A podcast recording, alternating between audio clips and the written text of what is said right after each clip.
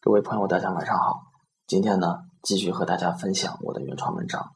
今天文章的主题呢，是有关于银行客户经理必备素质的一些文章。那么我把它啊拆成了啊五五的文章啊，就是五的素质拆成了五的文章，来和大家逐一做一下分享。那么银行客户经理必备的第一个素质是什么呢？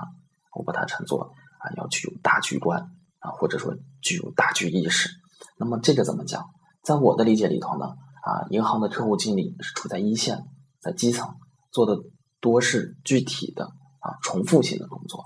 那么如果说客户经理能在这个机械的执行以外啊，有这个大局上的认识的话，往往会对你的工作啊有一个方向方向性的帮助啊，往往会事半功倍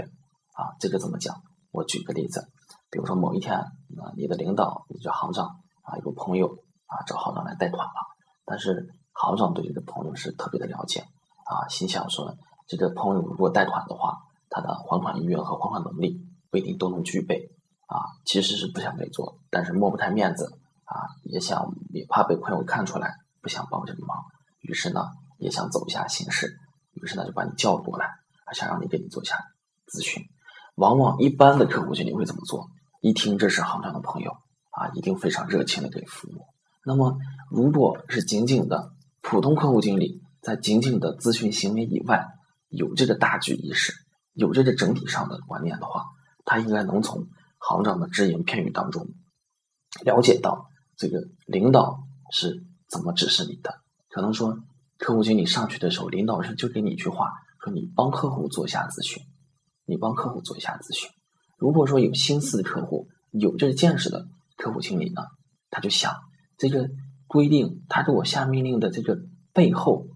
是不是还有什么更深的含义？那么通过只言片语的观察，就发现其实这行长啊也是不太乐意给这客户做的。那么啊，你就知道该怎么办了。如果碰上一个不是这个很聪明的客户经理，那该怎么办啊？你反而还给咨询的特别勤奋，本来不能做，你还得给想办法啊，从什么地方能够把这速度还能加快点儿，还给他办下来。那么你自己觉得自己很勤奋，你越勤奋，你的领导就越上心。那么这个就是说，啊，跟领导的一个接触过程当中是如何啊展现这个大局观的。那么这是我举的一个第第一个例子。这具体的大局观呢，我是分三个角度去阐释它的。第一个是啊，跟领导的相处过程当中，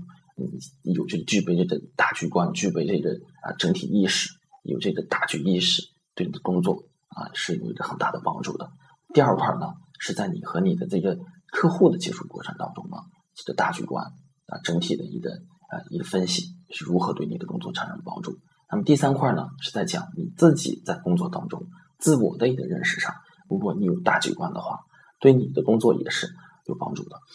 那么刚才分享了这个和领导的接触中，呃，接触中的一个大局观的一个对你的一个帮助。那么第二块就是在你和你客户当中。你要是有这个大局观、大局意识的话，你你是怎么去啊？他是怎么去发挥效果的？举一个例子啊，还是举一个例子啊？我们在正常的一个啊销售行为当中，比如举个例子是理财经理，正常，比如说我客户过来啊，我说我要咨询理财或者是其他，一般的客户经理呢，就是就客户提出的问题，我来做一个解答。那么如果你有这个啊整体的意识的话，你会想的更多。你不仅仅是对客户一个咨询行为做一个分析，那么对客户背后的啊这个需求，你应该有一个更深入的考虑。比如说某一天有个大姐啊过来说想买理财，一般的客户经理就说你买理财好，我马上把我的理财的菜单拿出来让你看一下，有保本的不保本的几十天的啊什么什么的高收益的低收益的货币性的怎么的一个怎么地的，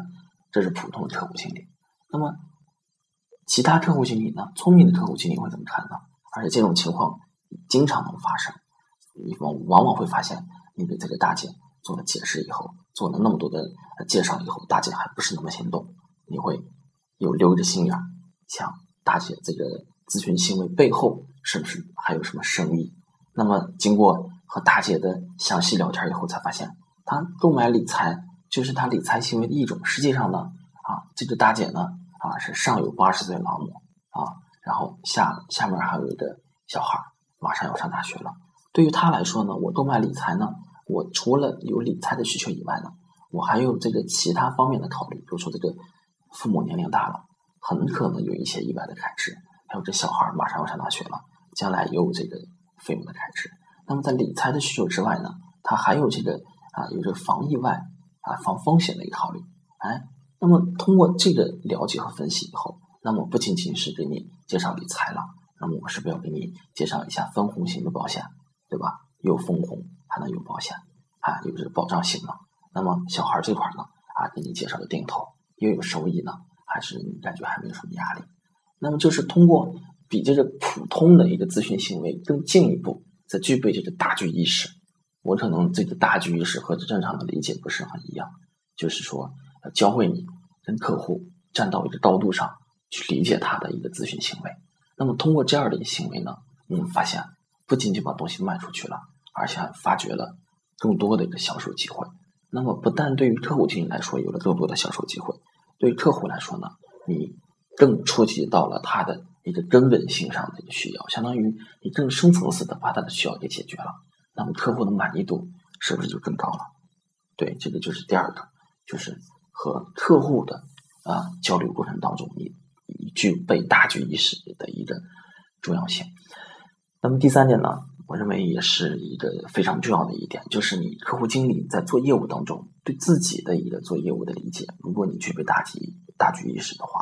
对你是帮助非常大的。这个怎么说啊？你像我自己上班这么多年了，可能是刚上班的时候还是比较有激情的、有目的的。比如说我做业务，我的目的在哪儿？我是想混领导，还是想实现什么社会价值啊？还是想改变怎么怎么地？那么做的时间长了以后，尤其是做这种枯燥的、具体的、重复性的工作，时间长了以后，就发现变得机械了，或者也有，呃，这是时间改变的。还有很多的时候呢，啊，会过于关注那眼前的啊那一点点的利益，可能说是绩效还是怎么地啊。有时候一开始是想学东西，后来时间长了以后，更关注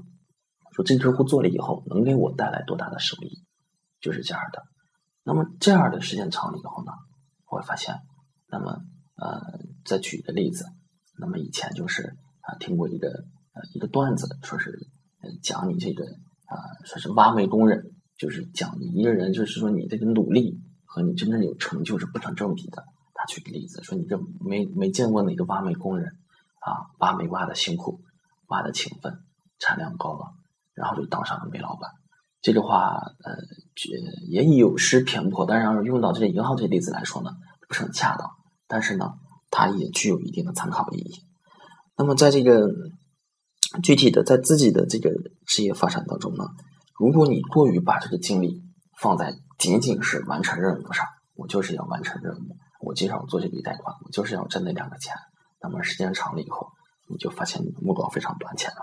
那么我是如何去理解这份工作的呢？我认为，你工作的第一目的，你还是去把你的业务去把它做熟练了，这是第一目的。总结了四个字，叫精进业务，然后是锻炼能力，弥补不足，这才是你工作真正的目的。然后你的绩效挣绩效挣奖金啊，工资高了，是你精进业务、你努力工作的一个自然的结果，它不应该成为你工作的一个目的。往往我们要是说目光短浅的话，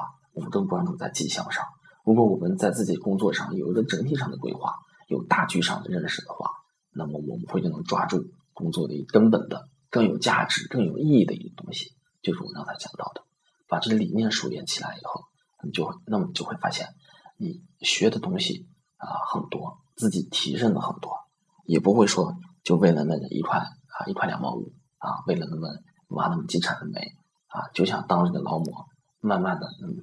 把这个，你本来有机会会成为一个啊更优秀的、具备更高的能力，能到一个更新的阶层上去。那么，因为你就是为了那个眼前的啊一点点的利益或者短视，然后把你这个啊很好的潜力给荒废掉，很好的机会给浪费掉。